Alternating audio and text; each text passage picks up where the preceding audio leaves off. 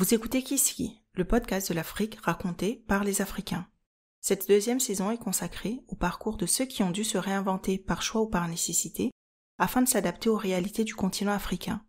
Ils nous racontent leur cheminement et l'Afrique à travers leurs yeux. Je suis Elisabeth, spécialiste des ressources humaines depuis une quinzaine d'années et podcasteuse. Mon invitée d'aujourd'hui, Nadine, est une experte en stratégie d'entreprise et en marketing digital. Elle partage ses conseils sur sa chaîne YouTube, la Zeno Academy, chaîne à travers laquelle j'ai pris contact avec elle. Nadine est photographe, professeure et mentor. C'est tout naturellement donc que j'ai pensé à elle en construisant cette saison sur la réinvention de soi. Dans cet épisode, elle revient sur son départ pour la France puis le Canada. Elle nous dira ses sacrifices pour être à des hauts postes de cadre à Toronto. Elle nous parlera de la nostalgie, nostalgie qui donnera son nom à sa société Sodade, qui évoque une nostalgie heureuse en portugais. Pour elle, c'est cette nostalgie qui l'amène à retourner auprès des siens, surtout auprès de ses parents et de sa grand-mère. Ce podcast est aussi le tien, n'hésite donc pas à me faire un retour, à le commenter, le noter sur Apple Podcast et Spotify et le partager. Il pourrait aider quelqu'un.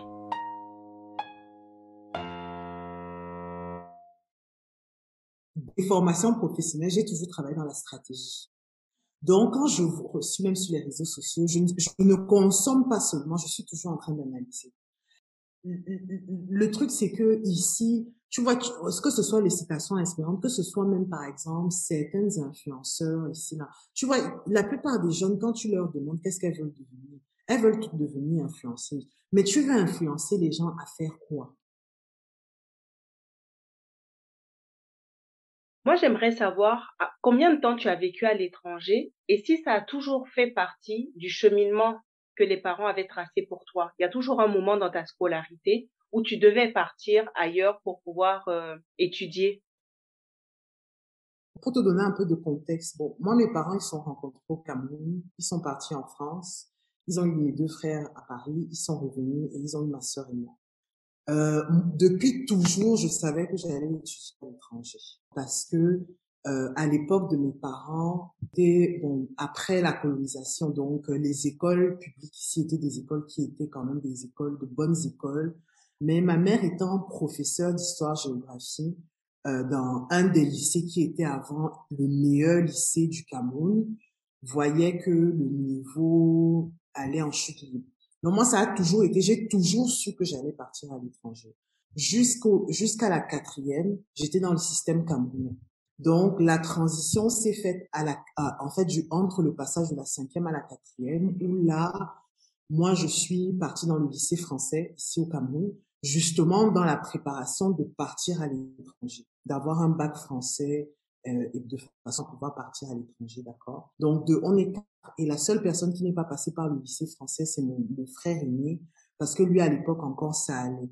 Euh, il, a, il, a, il a fait toute sa scolarité dans le système camerounais, et après, il est parti au Canada. Mais ce qui est assez drôle, c'est que, euh, étant petite, mon père était ministre des Transports. Donc, euh, le fait de faire partir mes deux frères aînés n'était pas vraiment un problème parce qu'à l'époque, le Cameroun donnait des bourses et mon père avait un, travail stable qui lui permettait d'envoyer des enfants à l'étranger, tu vois. À partir de ma sœur, le Cameroun a arrêté de donner les bourses. Donc là, ça devenait plus compliqué d'envoyer des enfants à l'étranger. Mais ma sœur est quand même partie parce que elle est partie quelque temps après que mon père ait été, j'ai envie de dire, licencié euh, du, de, de, son poste en fait euh, euh, de fonctionnaire. Donc moi, quand mon temps est arrivé, il y avait plus d'argent. Et en fait, je suis partie à l'étranger comment? Parce que ma mère s'est dit, on a donné l'opportunité à tous ses frères et sœurs. Ce serait vraiment injuste si on la laisse ici au Cameroun. Donc moi, quand je pars au Cameroun, ce qui paye mes études, c'est ma mère qui fait les tontines et mes parents qui ont dû en fait euh, céder plusieurs de leurs euh, de leurs actifs en fait certaines maisons qui ont dû vendre en fait euh, la maison où est-ce qu'on vit par exemple. Ici c'est on louait cette maison avant et c'est ça qui payait en fait mes frais de scolarité quand j'étais au lycée français.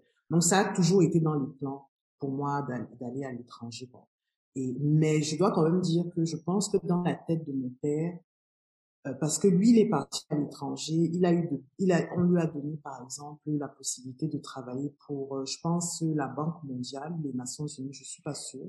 Mais à l'époque, ces gens-là, ils voyaient vraiment, ils avaient toute une fierté en fait à rentrer au Cameroun pour travailler pour le Cameroun. Donc mes parents en fait se disaient qu'ils nous envoyaient à l'étranger et que nous on allait revenir comme eux ils l'ont fait. Mais malheureusement, avec euh, la conjoncture, comment le Cameroun a évolué, la majorité des gens qui sont partis ne veulent plus rentrer en fait. Si tu veux, moi j'étais celle qui ne devait pas partir parce qu'ils n'avaient pas les moyens. Mais bizarrement, en fait, je suis celle qui est revenue. Euh, donc, pour répondre à ta question, oui, c'était toujours dans les plans que je parte à l'étranger. À quel moment tu décides que c'est le moment pour toi de revenir? Ok, je suis partie du Cameroun en août 2020, 2001. Donc, je suis partie pour la France. J'ai fait deux ans de prépa. Après les deux ans de prépa, je suis partie au Canada en 2003 et je suis revenue au Cameroun euh, novembre-décembre 2015. Donc, j'ai fait environ 14 ans dehors. Honnêtement, hein, je veux dire que je te dirais que bon, moi j'ai une relation très fusionnelle avec ma mère. Euh, étant petite, je suis la dernière. Donc j'ai vraiment une relation très très like close, comment on dit ça, vraiment très proche de maman. Et ça a toujours été dur la vie à l'étranger la France était très difficile parce que quand je suis arrivée en France, euh, comme je t'ai dit, mes parents, ils ont vraiment saigné pour que j'y aille. Ils se sont vraiment sacrifiés. Donc, j'ai connu des périodes très difficiles. Jusqu'à peut-être 2006, là, que je commence à travailler au Canada, c'était difficile parce qu'il y avait des moments où euh, je recevais l'argent en retard. Non, tu vas, moi, je veux dire, les deux premières années au Canada, mes études coûtaient extrêmement cher au Canada. Je me souviens que des fois, je passais des jours où j'avais pas vraiment de quoi manger. Je devais me rationner, tu vois, un peu. Même en France, hein, pareil, en France. En France, bon, l'école était quand même plus ou moins gratuite. Mais euh, euh, c'était, c'était, il y avait des moments c'était compliqué. Donc, j'ai toujours vécu ça vraiment difficilement. Et bon, l'autre chose aussi, c'est que quand je quitte le Cameroun, je quitte en tant qu'enfant gâté, donc, ça dit que moi, je faisais pas ma chambre, je faisais pas manger, non, je faisais juste les plantains mi avec les œufs. Là, je me retrouve où il faut faire la vaisselle tous les jours au lieu du dimanche. il faut que je commence à réfléchir à l'avance ce que je dois manger, préparer tous les jours. Ça, ça a été un choc. Quand je suis arrivée en France, c'était vraiment un choc. Et malheureusement pour moi, en fait, la première, euh, le premier endroit où est-ce que j'ai vécu à Paris, c'était une chambre chez habitants. Et les gens chez qui je vivais étaient, je ne dirais pas racistes, mais étaient quand même, euh, avaient quand même des préjugés vis-à-vis de, de, des personnes qui venaient de l'étranger. Donc, et tu sais, quand tu viens quand même, tu, tu sors d'une famille, tu, es une jeune de 18 ans, tu arrives et tu vis dans une famille dont tu vois leur dynamique familiale, mais toi, tu as l'écart c'était très très difficile pour moi au départ. Euh, donc tous les ans en fait, j'étais obligée de rentrer au Cameroun. Je pense que si je n'étais pas rentrée au Cameroun tous les ans, j'aurais j'aurais eu la dépression, ça c'est sûr. Je trouvais ça très très dur. Et, et, et bon, quand tu sais que les parents se sacrifient, même des fois quand on t'appelle pour te dire est-ce que tu as encore assez d'argent pour finir le mois, tu es obligé de mentir parce que tu sais que si tu dis la vérité, c'est peut-être c'est eux qui vont se sacrifier. Donc de, de temps en temps, tu penses c'est vraiment chaud là, tu dis que non tu n'as rien, mais la plupart du temps tu es obligé de mentir pour ne pas que eux-mêmes ne dorment pas ou ce genre de choses. Donc, moi, je rentrais tous les ans et à quelque part dans mon cœur, je savais toujours que j'allais rentrer au Cameroun. Euh, ça s'est amélioré quand même au Canada parce que bon, le Canada était, c'était vraiment une culture complètement nouvelle, etc. Euh, et tout, je, je, me suis quand même bien adaptée au Canada, euh, mais euh, je continue à rentrer tous les ans et vraiment l'hiver, même d'abord au Canada. En fait, c'est l'hiver qui, qui m'a tué en fait. et, si tu veux, j'ai su qu'il était temps de rentrer pour moi. C'était 2013-2014. En fait, j'ai eu un, cancer de la thyroïde. Et j'ai fait six mois de tests. On n'était pas sûr des tests progressifs. Et je travaillais tellement. J'avais un super bon boulot. Hein. J'étais dans une, dans une entreprise. J'avais un très bon boulot. J'étais respectée par mon père. 30, 31 ans. Euh, j'avais un poste de haut cadre et tout. Donc, c'était vraiment bien, mais je travaillais énormément. J'avais pas de vie. Donc, c'est-à-dire que j'étais là-bas. Mais en fait, quand j'ai mon cancer de la thyroïde, je me retrouve la nuit, jour où on m'enlève la thyroïde. Quand je me réveille, l'infirmière me demande de crier. Donc, je hurle. Moi, je sais que je suis en train de hurler. Il n'y a aucun son qui sort de ma bouche. et tout. Et en fait, j'étais là, je me disais que, ok, je m'entends pas hurler. Bon, je me suis dit que peut-être c'est moi qui suis encore dans les vapes. Et je me souviens cette cette nuit-là, je suis en train de dormir, j'avais les appareils, tout ça. Et tu sais dans les films, le truc qui fait bip là pour euh, monitorer ton cœur. Donc euh, là, en fait, dans la nuit, j'entendais mon bip et j'entendais aussi le bip des autres. Et on m'avait mis en fait dans dans une aile de de l'hôpital où il y avait que des personnes qui étaient atteintes de cancer. La personne à côté était dans une chambre euh, euh, radioactive ou un truc comme ça, tu vois. Mmh. Donc, je suis en train de dormir. J'entends le bip bip. Après, j'entends bip. J'entends tout le monde qui court et je pensais que c'était moi. Elisabeth, j'ai vu ma vie défiler devant moi. Tu vas faire comment? Tu peux pas crier. Donc, en fait, je me suis sentie comme prisonnière dans mon corps. Je n'arrivais pas à crier en fait, je sentais mon cœur qui battait vite, mais je savais pas si c'était vraiment mon cœur, vu que je pensais que mon cœur s'était arrêté. Et là, je me suis dit, Nadine, qu'est-ce que tu as fait de ta vie? Quand je devais avoir peut-être quoi, 31, 32 ans. Qu'est-ce que tu as fait de ta vie? Tout ce que tu fais, c'est que tu travailles, tu travailles. Et là, je me suis dit, franchement, si vraiment Seigneur, j'ai commencé à prier, j'ai dit vraiment Seigneur, si tu me sors de là, il faut que ma vie ait un sens. Et c'est là que je me rends compte, en fait, qu'ils ne viennent pas dans ma chambre, mais ils vont dans la chambre du en face. Donc, bien sûr, après ça, bon, j'ai commencé à récupérer. Bon, là, je reprends ma routine, aller au travail, continuer à travailler comme une malade. Quelques temps après, et quelques temps après, ma mère tombe malade. Juste après m'être enlevée, je m'étais fait enlever la thyroïde peut-être en mai, juin, comme ça. En décembre, je rentre au Cameroun. Ma mère, elle, elle est malade. On doit lui enlever toutes ses dents. Et elle a fait tout fait. J'étais restée cinq semaines parce qu'il fallait que je rentre pour le travail. Elle a tout fait je suis rentrée avant qu'on enlevé. Et tu sais, à ce moment, quand je suis rentrée, hein, je suis rentrée, mon cœur n'était plus au Canada. Dès que je, le jour où je suis rentrée du Canada, moi, je suis le genre, quand je rentre de vacances, le même soir, je défais mes bagages. Parce que si je ne défais pas, les bagages vont rester là même trois mois. Au lieu de défaire mes bagages, j'ai commencé à emballer mes affaires. J'ai appelé ma meilleure amie. Et ça faisait longtemps que je lui disais que je voulais partir du Canada. Mais le plan était en fait de partir du Canada, faire le tour du monde pendant un an. Dans ce jour, j'appelle ma meilleure amie, je lui dis que c'est décidé, je rentre au Cameroun. Elle disait, ah, dis donc, tu nous dis ça tous les jours. Et c'est comme ça, là, j'étais rentrée en octobre. Fin novembre, j'avais tout lâché. Mon appartement, j'avais donné toutes mes affaires et tout. Je suis partie un mois à Cuba. Et au décembre, j'étais, j'étais au Cameroun. Mais qu'est-ce qui justifie le, le fait que tu travaillais autant? Je reviens un peu plus en avant, où tu disais que finalement ta vie se résumait presque à travailler, travailler, travailler.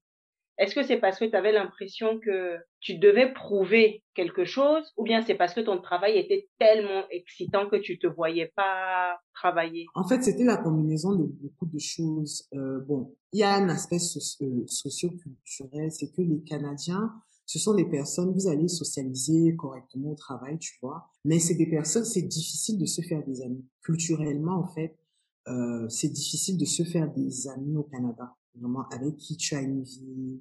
L'autre raison aussi, c'était que, bon, bien sûr, étant une femme noire et jeune, je dire, à 31 ans, euh, 31, 32 ans, m'a promu senior manager. En fait, quand tu es noir, tu dois toujours travailler plus que les autres. Moi, c'est comme ça que j'ai toujours, tu vois, dans ma tête. il y a toujours ce sentiment de devoir toujours prouver que être indispensable, tu vois un peu. Donc ça, c'était une raison aussi. L'autre raison, c'est que étant donné que je travaillais beaucoup et que je prouvais ma valeur, on me donnait beaucoup plus de travail. Euh, la, la, la, dernière année en tant que product manager, genre peut-être un an avant que je ne quitte la compagnie, même en sachant que j'avais mon cancer là, j'allais travailler comme si de rien n'était. C'est une semaine avant que j'ai dit à mes managers qu'il fallait que je prenne du temps et que je leur ai dit la vérité.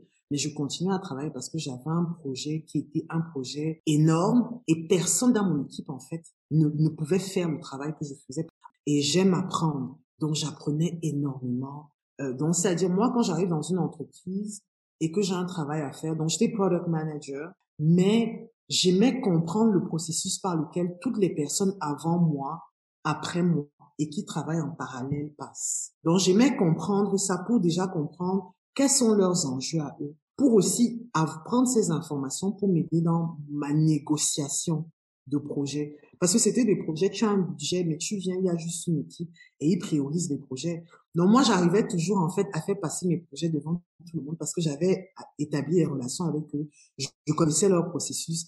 Des fois même, j'allais aussi loin que apprendre leur travail, les bases de leur travail, pour pouvoir leur donner des indications très précises. Parce que quand tu parles avec quelqu'un et que tu lui dis, je prends, j'ai un collègue que j'appréciais énormément, qui était dans tout ce qui est analyse de données. Et le fait que je parlais avec lui, qu'on était capable de philosopher sur les chiffres, créer des liens.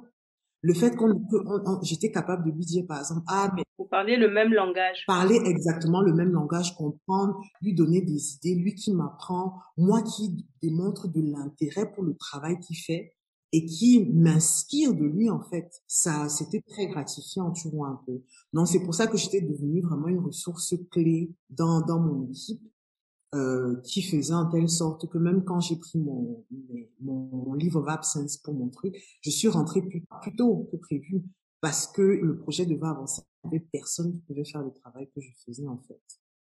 Parce que je te posais la question pas innocemment, mm-hmm. parce que c'est des choses que je, je vois et que j'entends énormément. Et chez les femmes encore plus, quitte à être le noir de l'entreprise, c'est comme si on représentait tout le continent à nous dans la société. Parce que par ton travail, tu as été exemplaire et ça met une telle pression sur les épaules, telle charge mentale parfois, et parfois on ne sait pas faire autrement. C'est-à-dire qu'on se dit à chaque fois, je vais souffler après le prochain poste. Je vais souffler, je vais souffler. Sauf que ce moment de souffler là n'arrive jamais. Exact. Mm-hmm. et, et, juste pour te dire, hein, j'ai occupé au total, j'ai fait quatre entreprises. Dans trois d'entre elles, j'ai fait des burn-out.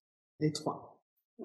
La seule entreprise où je n'ai pas fait un burn-out, c'est une entreprise où j'ai fait seulement trois mois et où j'essayais justement de faire comme les autres, arriver le matin à 9h, rentrer à 17h. Je me suis fait licencier après trois mois.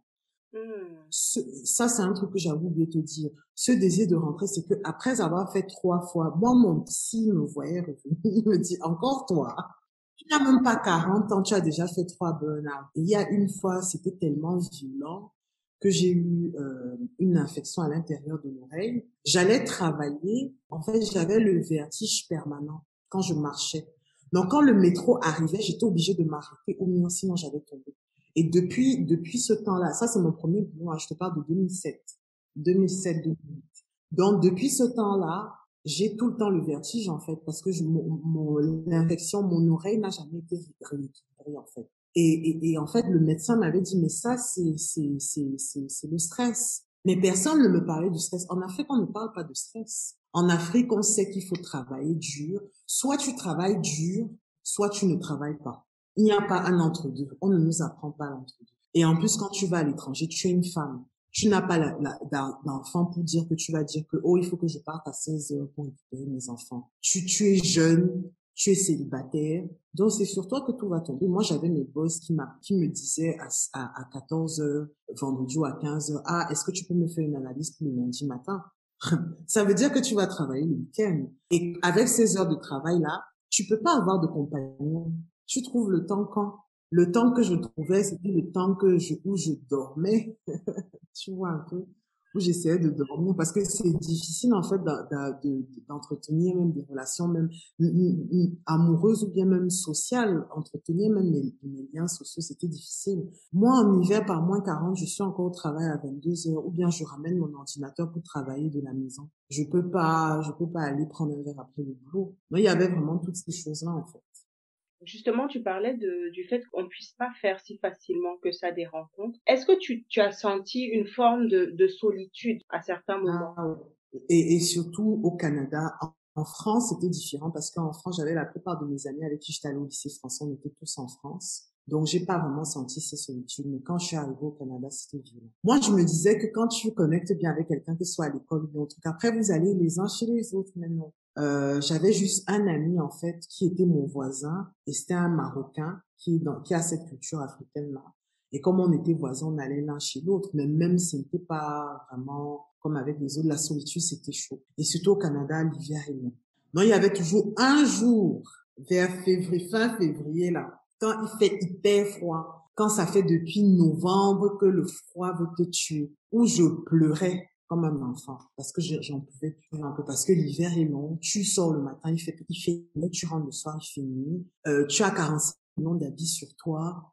Pour pour arriver au boulot, tu dois enlever tout un tas d'habits. Tu attends le bus dehors sous la, les tempêtes de neige et compagnie. C'était compliqué. Tu sais, des, moi quand je quand je suis au Canada et, et, et j'ai gardé ce truc-là, il y a certaines nourritures que je ne mange pas au Canada parce que ça me ça me ça me donne trop le mal du pays les, les alocos, plantains, là, je ne mange pas ça au Canada. Parce que j'aime, je mange ça tous les jours au Cameroun.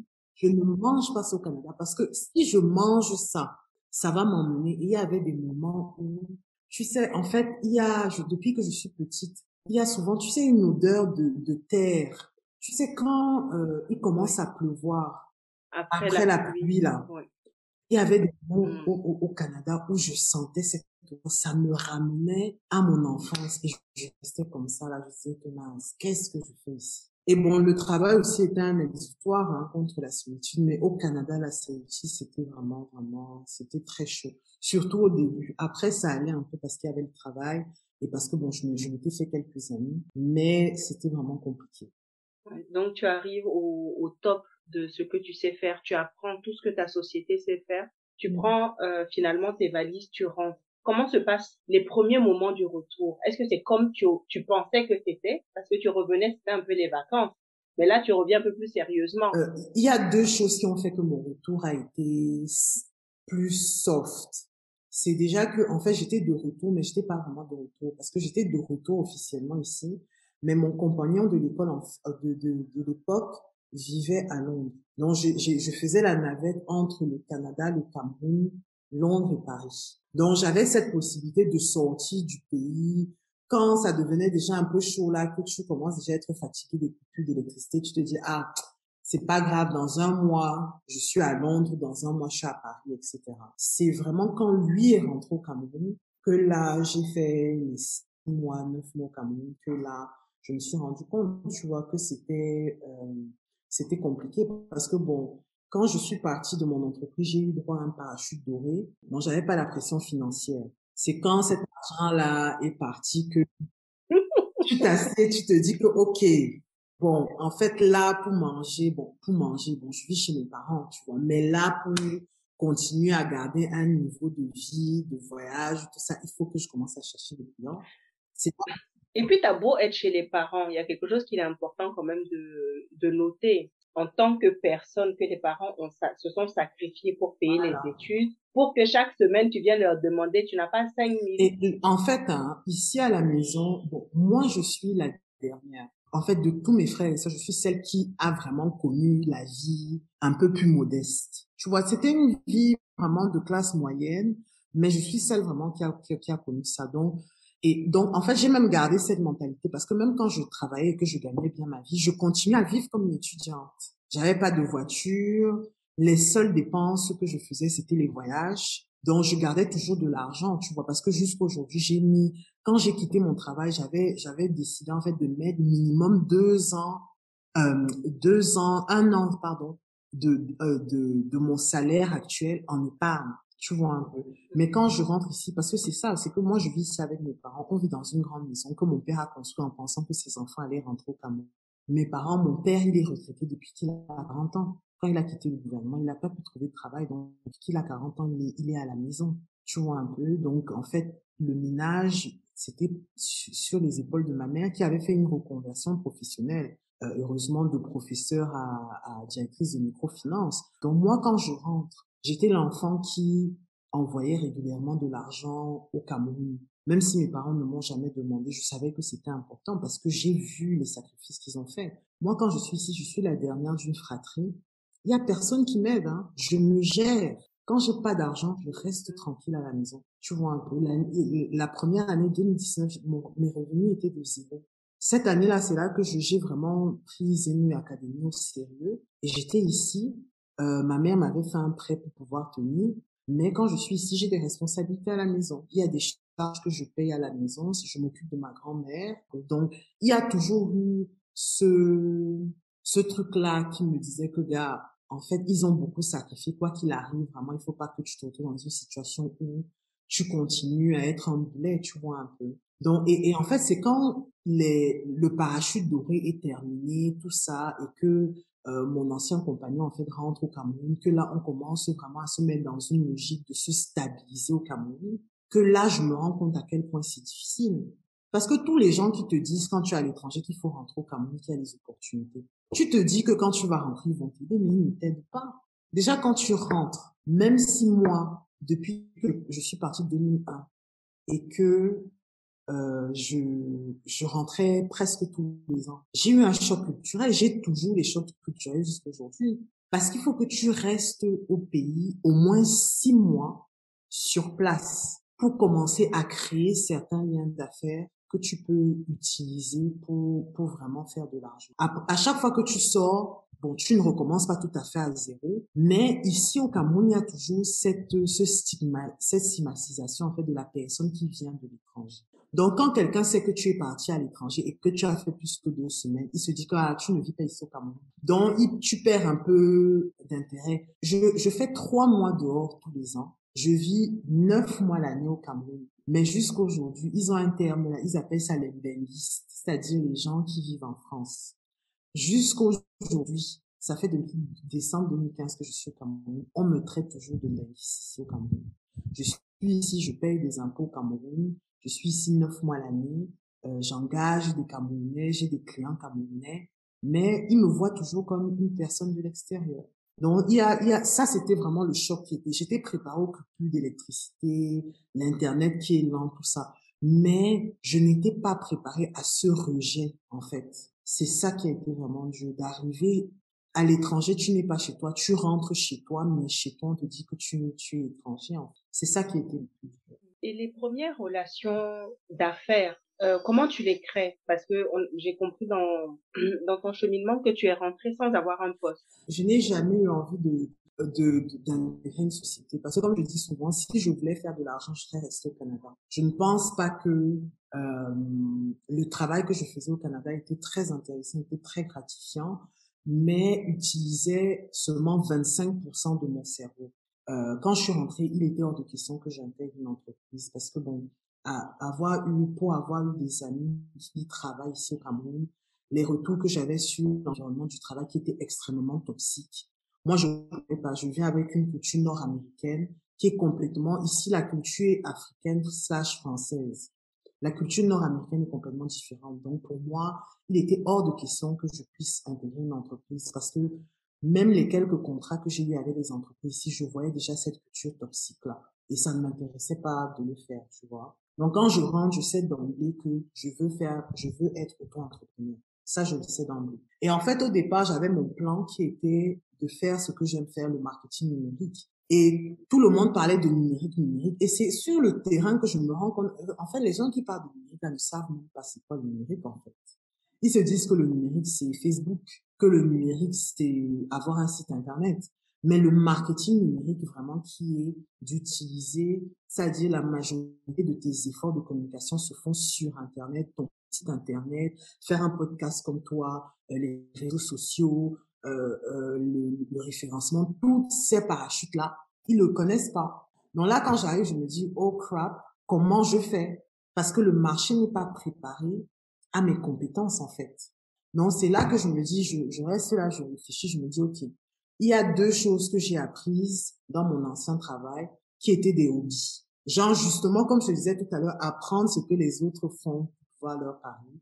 Je me suis trouvé des hobbies. C'était la photo et le design et le développement web. Donc, c'est comme ça que je viens ici, là, étant, en toute honnêteté, une développeuse web très moyenne, que je me dis, OK, ce que je vais faire, c'est que je, vu que tout le monde veut avoir un site Internet au Cameroun, je vais leur vendre un site Internet et c'est là, honnêtement, un, un, autre choc culturel que j'ai c'est que pour moi, les affaires, je le fais de façon extrêmement éthique. Mhm. La réputation a toujours été extrêmement importante pour moi. Tu vois. Ici au Cameroun, tu vas avoir des gens qui vont prendre, qui vont acheter un template de site internet à 20, 25 dollars bricoler ça et venir vendre ça à quelqu'un à 2 millions, 3 millions. Moi, je faisais pas ça. Donc, quand je venais ici, les clients qui venaient me voir, mon, mon hook, en fait, c'était, ah, tu veux un site internet, je peux te faire un site internet. À partir du moment où il a le site internet, il commence à dire que, mais, je fais même comment pour que les gens viennent sur le site internet. Donc là, je commence à lui dire, ah, peut-être qu'il faut que tu aies une présence sur les réseaux sociaux. Je fais comment pour créer du contenu sur les réseaux sociaux.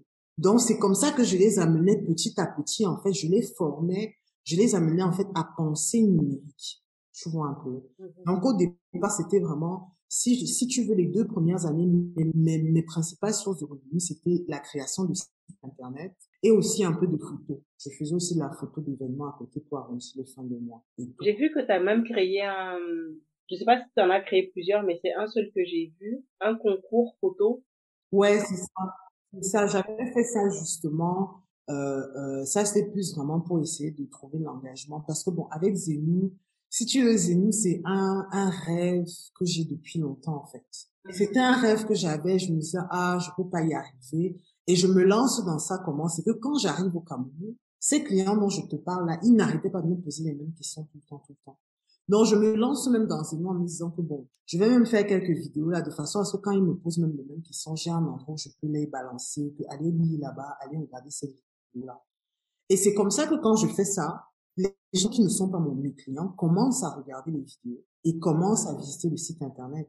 Et que je me rends compte que mais au final ce cette idée qui était dans ma tête que j'avais poussée en arrière là je suis en train de le faire sans m'en rendre compte. Et c'est là que je le fais en fait mais si tu veux, maintenant que j'ai fait le relancement, j'ai une approche qui est différente, différente en fait, qui est vraiment différente. Et si tu veux, cette année-ci, c'est l'année où je me suis dit, j'arrête tous mes contrats de freelance, d'entrepreneuriat, et je mets un an seulement dans une pour voir où est-ce que je peux aller en fait.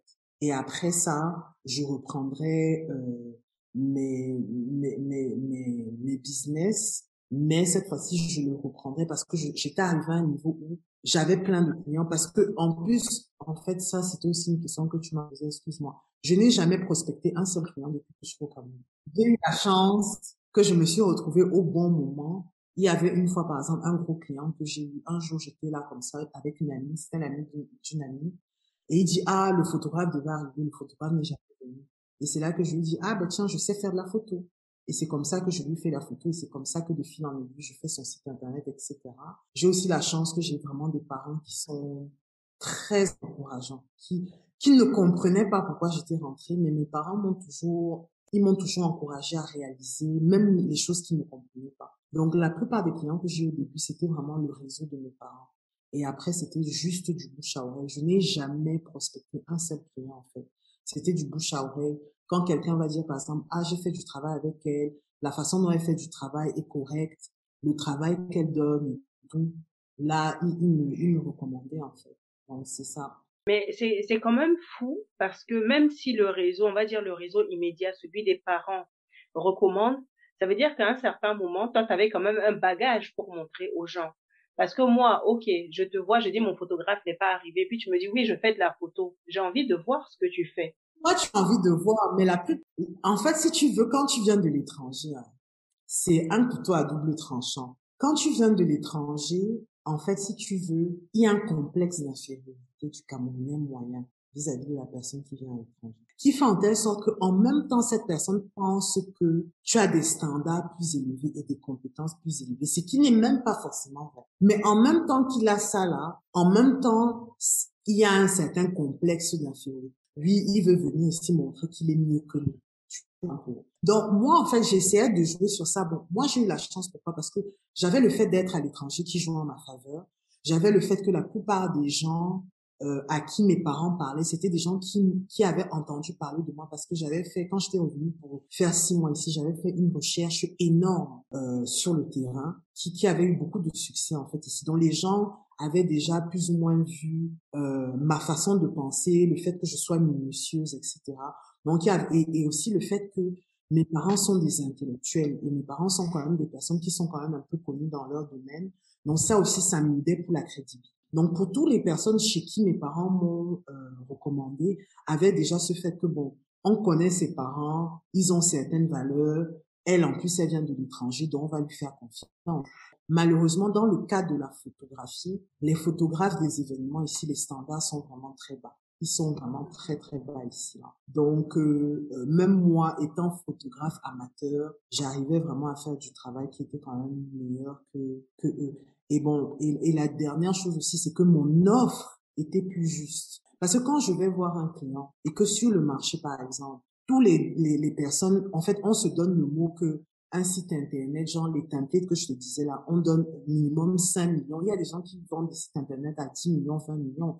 Et il y a certains sites internet qui valent ce prix-là parce que la, à cause de la complexité. Mais il y avait beaucoup de gens qui, on devrait te faire un petit site internet de rien du tout, tu vas payer des millions et on ne te donne pas le coût de source. Donc, à chaque fois que tu veux faire un changement, il faut que tu payes. Moi, j'arrive sur le terrain, je te dis, je te fais un site internet qui est optimisé pour tous les écrans, qui est mobile responsive. C'est que la plupart des gens ne donnaient pas à l'époque. Je te donne le code source. En plus de ça, je te forme et j'utilise en fait une plateforme que toi, tu peux gérer. Quand le client entend ça, juste le fait de ça là, même si mes prix euh, mes prix n'étaient pas aussi élevés que les autres, mais quand même, j'avais quand même des, je faisais pas des sites internet à 20 000 francs, tu vois un peu. Juste le fait d'entendre, c'est se dire, ok, si la fille ici a tellement confiance en elle, qu'elle est, elle est prête à nous donner le code source. Parce que plusieurs personnes disaient que tu es folle et leur disais que non. Moi, je donne le code source. Je ne veux pas, mais on travaille avec moi de force, par force. Qui prennent mon code, qui travaille avec quelqu'un d'autre. Mais je suis, j'ai suffisamment confiance en mon travail pour savoir que quelqu'un d'autre ne peut pas livrer le travail que moi j'ai fait. Et ce qui est arrivé, c'est que la plupart des gens, ils ont pris le code, ils sont allés avec d'autres personnes qui n'ont pas pu faire le travail et les clients là sont revenus vers moi après. Mais quand ils revenaient, ce n'était pas le même prix que je les refusais. Tu as parlé d'un truc tout à l'heure qui est resté euh, dans ma tête. Tu as parlé des recherches pendant six mois. Ces recherches-là portaient sur quoi? En fait, j'ai un background en affaires internationales. Donc, moi, j'étais sûre que j'allais travailler à la Banque mondiale, Nations Unies. Je m'intéressais beaucoup à la politique internationale. Et en fait, quand je fais mon mémoire de maîtrise, mon sujet de mémoire, c'était la performance des ONG au Cameroun. Donc, il y avait un volet euh, aide humanitaire, un volet politique et un volet euh, management. Donc, étant donné qu'il n'y a aucune aucune donnée sur sur ce sujet-là, j'étais obligée de rentrer au Cameroun pour euh, collecter mes données en fait par moi-même. Ce que j'ai fait pendant six mois. Et ça m'a permis en fait de rencontrer des gens, de parler avec eux, etc. Et quand j'ai fini mon mémoire, j'ai rendu mon mémoire en fait public. Et après moi, en fait, il y a eu plusieurs euh, étudiantes en fait d'université qui étaient dans, qui traitaient en fait des domaines connexes au mien. Et comme j'étais la première en fait qui avait réussi à récolter énormément de données, je leur ai partagé mon, mon mes données, bah, pas mes données, mais mon travail en fait et ma, mon truc gratuitement. Donc ça, ça m'a beaucoup aidé en fait, euh, parce que euh, après coup, il y a beaucoup de gens qui ont vu ça et ça, ça m'a, ça m'a vraiment aidé à, à montrer en fait mon, mon, mon côté analytique et mon côté recherche, parce qu'en marketing, tu as besoin d'avoir en fait ce côté analytique, recherche et conceptualisation. On arrive à la fin. Je vais te poser peut-être deux questions et puis on aura fini. Qu'est-ce qui fait qu'aujourd'hui, après euh, quelques années, après être rentré, tu te sens chez toi? En fait, si tu veux, hein, après cinq ans, six ans au Cameroun, je te dirais que le chez moi là n'est plus une position géographique. Demain, je pourrais repartir au Canada. Les choses qui vont me manquer, c'est le beau temps, la famille et la nourriture. Le chez moi maintenant, en fait, je l'ai trouvé à l'intérieur de moi parce que après six ans ayant passé ici, en fait, c'est comme si j'ai pris cette partie du Cameroun et je l'ai intégrée à moi. Et une partie du chez moi aussi, c'est mes parents. Donc, tant que mes parents vivent et sont au Cameroun, le chez moi, ce sera au Cameroun. Mais, comme je te disais, avant, j'avais cet attachement géographique-là, mais je ne l'ai plus. Euh, parce que j'ai réussi à, à, capter ce Cameroun et à l'intérioriser. Aussi parce que après six ans, j'ai eu beaucoup de déceptions aussi ici par rapport à, à, à, comment les choses fonctionnent. Et pour être tout à fait honnête avec toi, le truc c'est que quand tu rentres ici, l'Afrique c'est tellement magnifique en fait. Mais en même temps, tu sais, quand tu vois le potentiel, quand tu vois les enseignements, quand tu vois tout ce qu'il a à offrir et que tu vois la situation actuelle, ça, ça fait mal.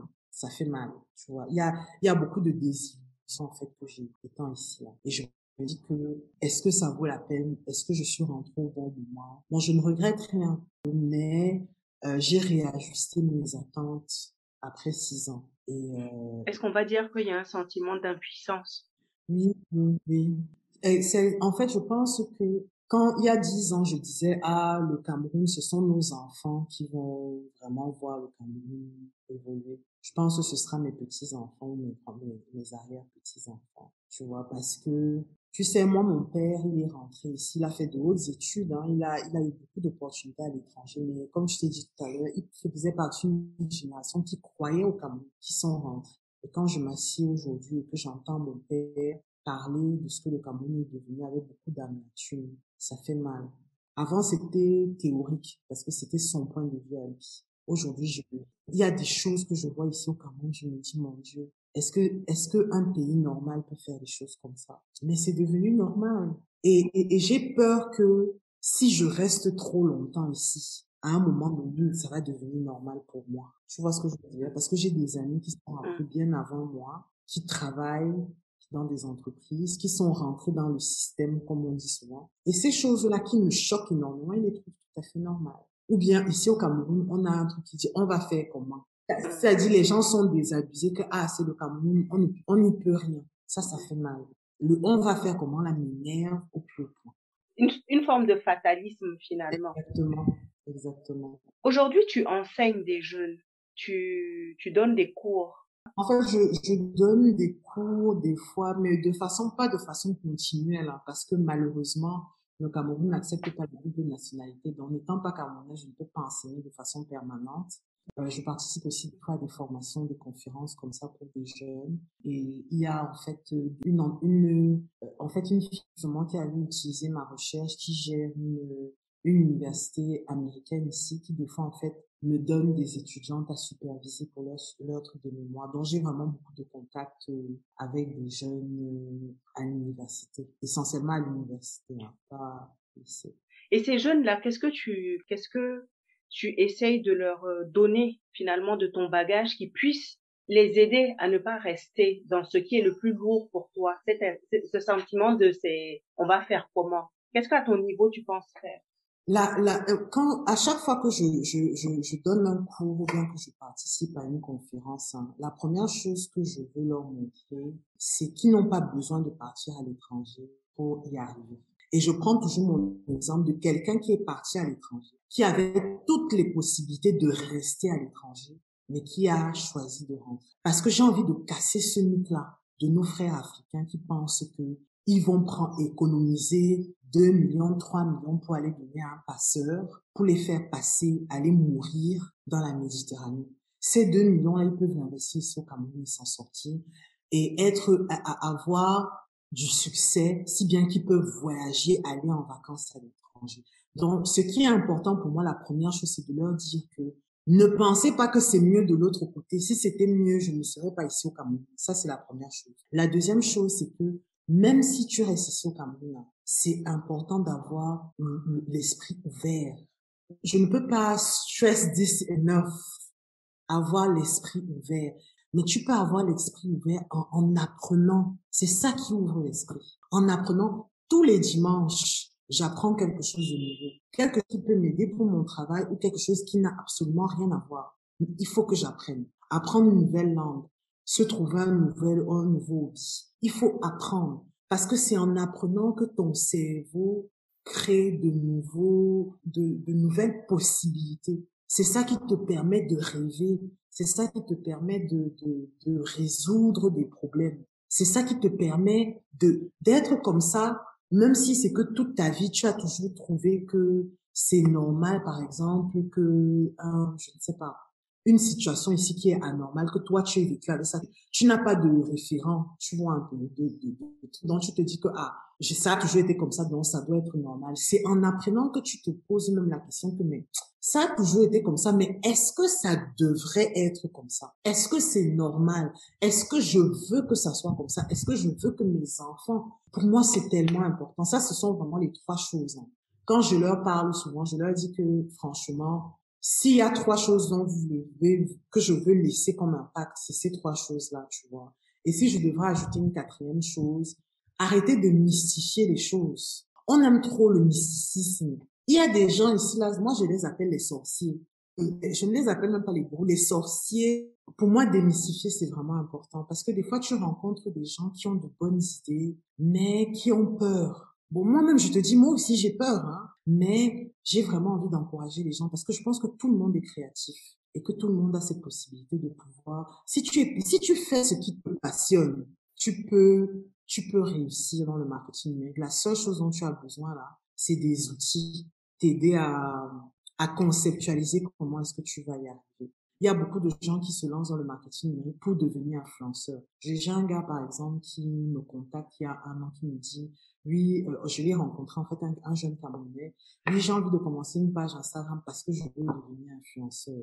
Donc, quand il m'a dit ça, je me suis dit que bon, pardon, rencontrons, il faut que tu m'expliques. Déjà, être influenceur, ça veut dire quoi? Ce n'est pas toi qui dis que tu es influenceur, ce sont les gens qui disent que tu les as influencés tu as eu un impact sur eux. Et, et, et, et, et en fait, lui, ce qu'il voulait faire, c'est euh, partager les, les citations inspirantes. Là, tu sais, il y a deux, trois ans, c'était très à la mode que tout le monde, donc c'était les mêmes citations inspirantes que tout le monde reprenait tout le temps, tout le temps, parce qu'ils voulaient tous gagner des abonnés, etc., etc. Mais je lui ai dit que, mais toi aussi, quand je te vois, tu es passionné par tu veux poster des, des, citations motivantes pour les entrepreneurs. Est-ce que toi, tu es un Est-ce que tu es passionné? Donc, ça dit, si je te révèle le matin, là, je te dis que qu'est-ce qui te passionne? Tu vas me dire, partager des citations motivantes pour les entrepreneurs. Il me dit, ouais, mais comment ça, tout le monde réussit comme ça. Je lui dis, gars, mais le problème, c'est que les gens, tu sais, tu sais pas s'ils achètent des followers, tu sais pas, est-ce que le nombre de likes, c'est quoi Moi, je m'en fous du nombre de likes. Ma page Instagram, je m'en fous de ma page Instagram. Ce qui est le plus important pour moi, c'est ma chaîne YouTube. C'est les gens qui m'écrivent comme toi, là, pour me dire que j'ai fait quelque chose que moi, en publiant, je pensais que c'était moche, que ça n'allait aider une personne, mais que ça a aidé quelqu'un. C'est ça qui est important, parce que je suis passionnée par ce que je fais. Et, et, et, et en fait, quand quelqu'un est dans cette optique-là, qu'il veut gagner l'influence et il veut être vu, euh, il est plus vulnérable à ces sorciers-là, justement, qui vont lui faire croire que euh, le marketing numérique, c'est quelque chose de mystique, que, et, tout, et tout, tu vois un peu, ce qui n'est pas le cas. Donc, euh, donc voilà. Les formations professionnelles, j'ai toujours travaillé dans la stratégie. Donc, quand je vous reçois, même sur les réseaux sociaux, je ne consomme pas seulement, je suis toujours en train d'analyser. Le truc, c'est que ici, tu vois, que ce soit les citations inspirantes, que ce soit même, par exemple, certains influenceurs ici, là. Tu vois, la plupart des jeunes, quand tu leur demandes qu'est-ce qu'elles veulent devenir, elles veulent toutes devenir influenceuses. Mais tu veux influencer les gens à faire quoi? Parce que pour mmh. influencer, non, mais parce que pour influencer, il faut que tu influences dans, dans un objectif avec une vision en particulier. Ce n'est pas seulement montrer que tu as des belles jambes, que tu as un beau corps, ou bien que tu... Eh, nous, on veut les perruques gratuites. Toi, tu t'en vas trop loin dans le truc. Nous, on veut les crèmes gratuites, exact. les perruques gratuites. Mais parce que quand quelqu'un me dit ça, par exemple, je lui dis que bon, les influenceurs qui gagnent vraiment leur vie avec les deals, avec les compagnies, ce sont des gens qui font énormément de travail en arrière. Et, et ça prend beaucoup de courage, hein. Ça prend du courage, ça prend de la stratégie, euh, ça prend beaucoup, beaucoup pour devenir un influenceur qui réussit. Et il n'y en a pas beaucoup qui réussissent. Hein. Il y a beaucoup qui nous font croire qu'ils réussissent, mais pas beaucoup réussissent. Ceux qui réussissent sérieusement, qui qu'on invite à, à, à, des événements, qui ont des, des, des sacs Louis Vuitton qu'on leur envoie, et tout, tout c'est des gens qui travaillent énormément. Ils ne font pas que poster des photos d'eux, hein. c'est, beaucoup de stratégies en arrière. Et puis, il faut être résistant aussi aux critiques. Ah non, moi je te dis que euh, des fois je reçois des emails ou bien des commentaires sur YouTube et en fait je reste comme ça en fait. Je fais de la, de, la gestion de contenu tout le temps. Ce dont je parle, je parle de ce que je connais, ce que je fais tous les jours et ce que je, ce avec quoi j'expérimente tous les jours que Dieu a créé. Mais quelqu'un que je ne connais pas, qui est derrière son écran, peut-être à Kuala Lumpur, m'envoie un message dégueulasse avant, j'étais tout le temps stressée. Quand je ne postais pas pendant tous les jours, j'étais stressée. J'ai fait un an. J'ai mon, mon, compte, je pense que quand j'ai arrêté en janvier 2020, je devais avoir 600 et quelques abonnés sur Instagram. Je suis à 740. Donc, ça a augmenté principalement grâce à YouTube. Donc là, le premier enseignement que j'ai eu, c'est qu'il faut arrêter, il faut qu'on arrête de se mettre la pression, que tu dois sortir le contenu tous les jours pour perdre des abonnés. Les abonnés, c'est pas ça le plus important. Le deuxième enseignement, c'est qu'il faut faire du contenu, comme par exemple toi, le contenu dont tu parles là. C'est des choses qui seront pertinentes dans six mois, dans deux ans, dans dix ans. Le podcast que tu sors aujourd'hui, quelqu'un dans cinq ans va le trouver intéressant et dans cinq ans va l'écouter et va te suivre sur les réseaux. Il faut qu'on arrête d'avoir cette peur de toujours faire tout ce que tout le monde fait, de, de, de, sortir le contenu, se mettre une pression énorme. Il faut qu'on arrête ça. Moi, je me suis libérée de ça. Ce qu'il faut qu'on essaie, qu'on arrête de faire, hein, c'est cette mentalité nord-américaine du hustle. Il faut toujours travailler, travailler, travailler. Tu travailles pour vivre ta meilleure vie. En même temps que tu postes, que tu fais les podcasts là, tu as une vie, tu as un mari, tu as des enfants, tu ne vas pas délaisser ton mariage et tes enfants parce que tu veux divertir des gens que tu ne connais pas. Je ne dis pas que ton audience n'est pas importante. Quand j'ai même fait mon lancement, j'ai dit, bon, voici ce que veut faire tous les gens qui ne veulent plus me suivre là. Pardon, désabonnez-vous à ma newsletter. Parce que déjà, quand vous êtes abonné, je paye de l'argent parce que vous êtes là, vous ne me servez à rien, vous n'êtes pas intéressé, mais je paye de l'argent pour avoir toutes ces listes-là. Donc, je les ai même encouragés, même à se désabonner. Ou bien parce que, OK, je veux que les gens ils savent que, en même temps que, par exemple, elle partage des trucs avec nous, elle fait attention à sa santé mentale. Elle va pas être stressée, si bien qu'à un moment donné, elle va avoir des cauchemars. C'est essayer de trouver ce juste milieu-là, être aussi indulgent. Parce que, mine de rien, le travail que toi et moi on fait, Jusqu'à maintenant, c'est du travail qui est gratuit. Donc pour moi, je me dis que, gars, si je dois faire quelque chose de gratuit et de qualité, les gens qui doivent, parce que moi j'ai des gens des fois qui me contactent avec des exigences, et je regarde ça, je me dis que, gars, mon frère, je te donne quelque chose de gratuit qui m'a pris 10 ans d'expérience de, travail, plus je ne sais pas combien d'années d'études. Toi, tu viens exiger que je fasse des choses si je te demande de me payer 5 dollars par mois, tu vas vouloir me payer. Non. Bah, tu prends ce que je te donne. J'essaie de faire le maximum et je le fais avec amour. Et là, je me dis, tu sais, des fois, c'est pas parce qu'on est sur Internet qu'on doit pas respecter le travail des gens. Moi, je suis quelqu'un d'introverti. Tu prends du temps, tu prends le courage de te mettre devant la caméra, à vulnérable devant n'importe qui qui peut qui peut t'insulter par rapport à ton poids, ta taille, ta couleur, tout. Juste parce que tu penses que tu as une passion que tu as envie de partager c'est important aussi de, de, de, respecter ces gens-là. Et, et, moi, c'est des gens que je ne veux même pas qui me suivent sur les réseaux sociaux. Je préfère avoir 20 personnes qui sont des amis, qui voient, qui sont indulgents et qui, qui me donnent une critique constructive que d'avoir 100 000 followers qui vont venir me stresser ici. Là. Vraiment, la vie est déjà trop stressante. Et je trouve qu'il y a de la beauté d'être avec quelqu'un que tu connais depuis le début et tu le vois évoluer. Tu vois ce que je veux dire? Pour quelqu'un qui te voit qui voit comment au début tu étais pas trop sûr et te voit aujourd'hui comment tu parles avec eux plus entre gens. Il y a aussi de la beauté dans ça là, tu vois. C'est vrai. Est-ce que tu as un mot de la fin aujourd'hui concernant ton parcours et où tu en es aujourd'hui? Est-ce que tu te sens bien là où tu es? Est-ce que tu te sens ancré là où tu es?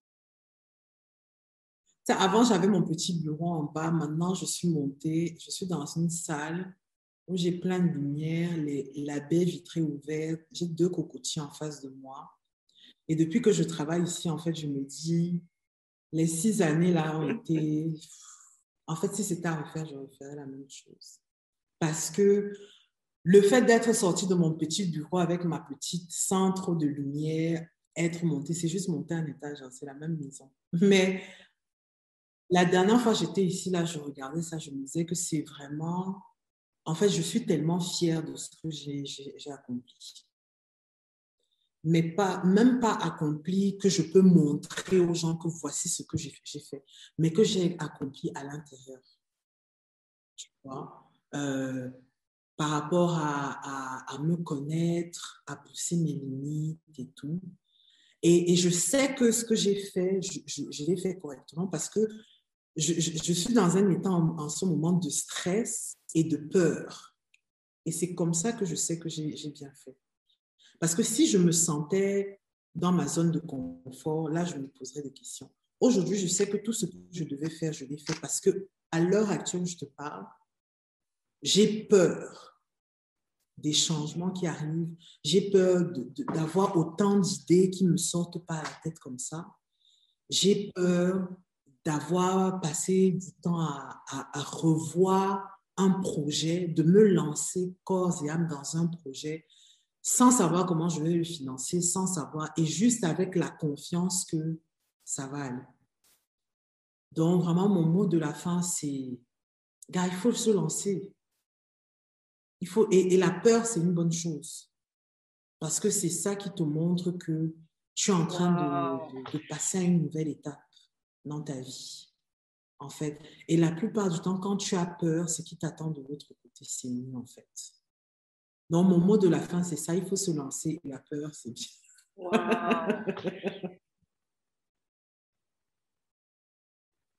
Et euh, si tu as des questions par rapport au podcast que tu veux me poser après, sens-toi à l'aise de, m'envoyer. Je pourrais t'envoyer des voices pour ça. Ça marche. D'accord? OK, allez. Bye bye. Bonne journée. Merci beaucoup pour ton temps. De rien. Allez, bye. Bye. Nous arrivons à la fin déjà de cet épisode avec Nadine, que je remercie pour cet échange. Une phrase que je retiens de mon échange avec Nadine, c'est qu'il y a de la beauté dans le fait de voir la personne imparfaite qu'on est et de se voir tout doucement s'améliorer. Nadine m'a aidé à mieux comprendre et démystifier l'univers de la création de contenu. C'est euh, un grand talent pour elle d'expliquer de manière simple ce qui paraît très compliqué. N'hésitez pas à faire un tour sur sa chaîne YouTube, elle y donne euh, beaucoup d'astuces. Je mettrai en lien l'adresse de sa chaîne YouTube et son compte Instagram. Pour tout ce qui est digital, n'hésitez pas à lui écrire. J'espère que cet épisode vous a plu. N'hésitez pas à me faire un retour, à le commenter et le partager. Je vous dis à dans deux semaines. D'ici là, prenez soin de vous.